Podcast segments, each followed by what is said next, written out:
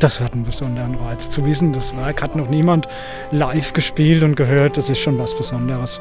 Da noch quasi in der Nachbargemeinde meines Heimatorts, ich bin Großwelsheimer, da ist es nochmal was Besonderes.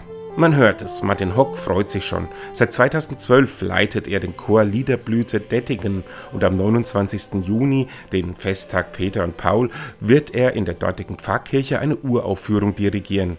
Das Kyrie-Lied, das vom Seligenstädter Kirchenmusiker Thomas Gabriel komponiert wurde, ist sozusagen ein Geburtstagsgeschenk an die Kirche.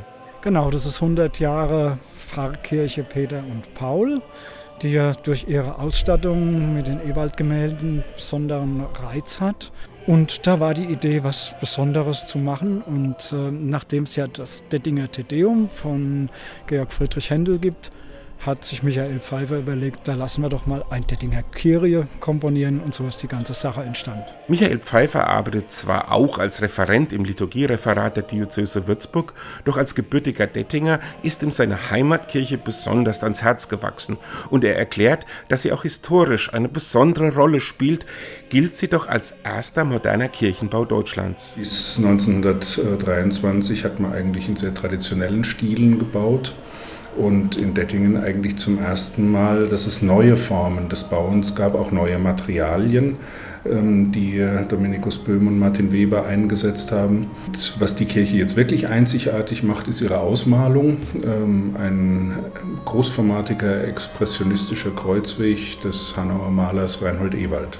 Diesem Juwel nun sollte bei seinem Jubiläum mit einem eigens komponierten Kyrie sozusagen eine weitere Krone aufgesetzt werden. Liturgieexperte Pfeiffer sah damit auch die Gelegenheit, bei diesem Lied, das in den katholischen Gottesdiensten gleich nach dem Beginn der Liturgie gesungen wird, den eigentlichen Charakter deutlich hervorzuheben.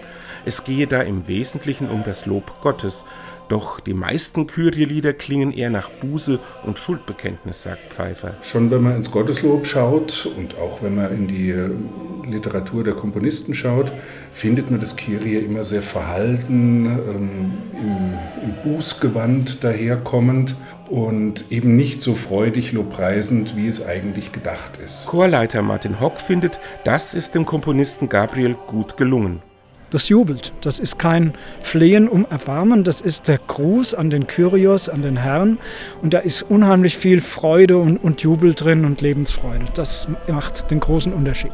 Und überhaupt ist der Dirigent und auch der Chor sehr zufrieden mit dem Werk.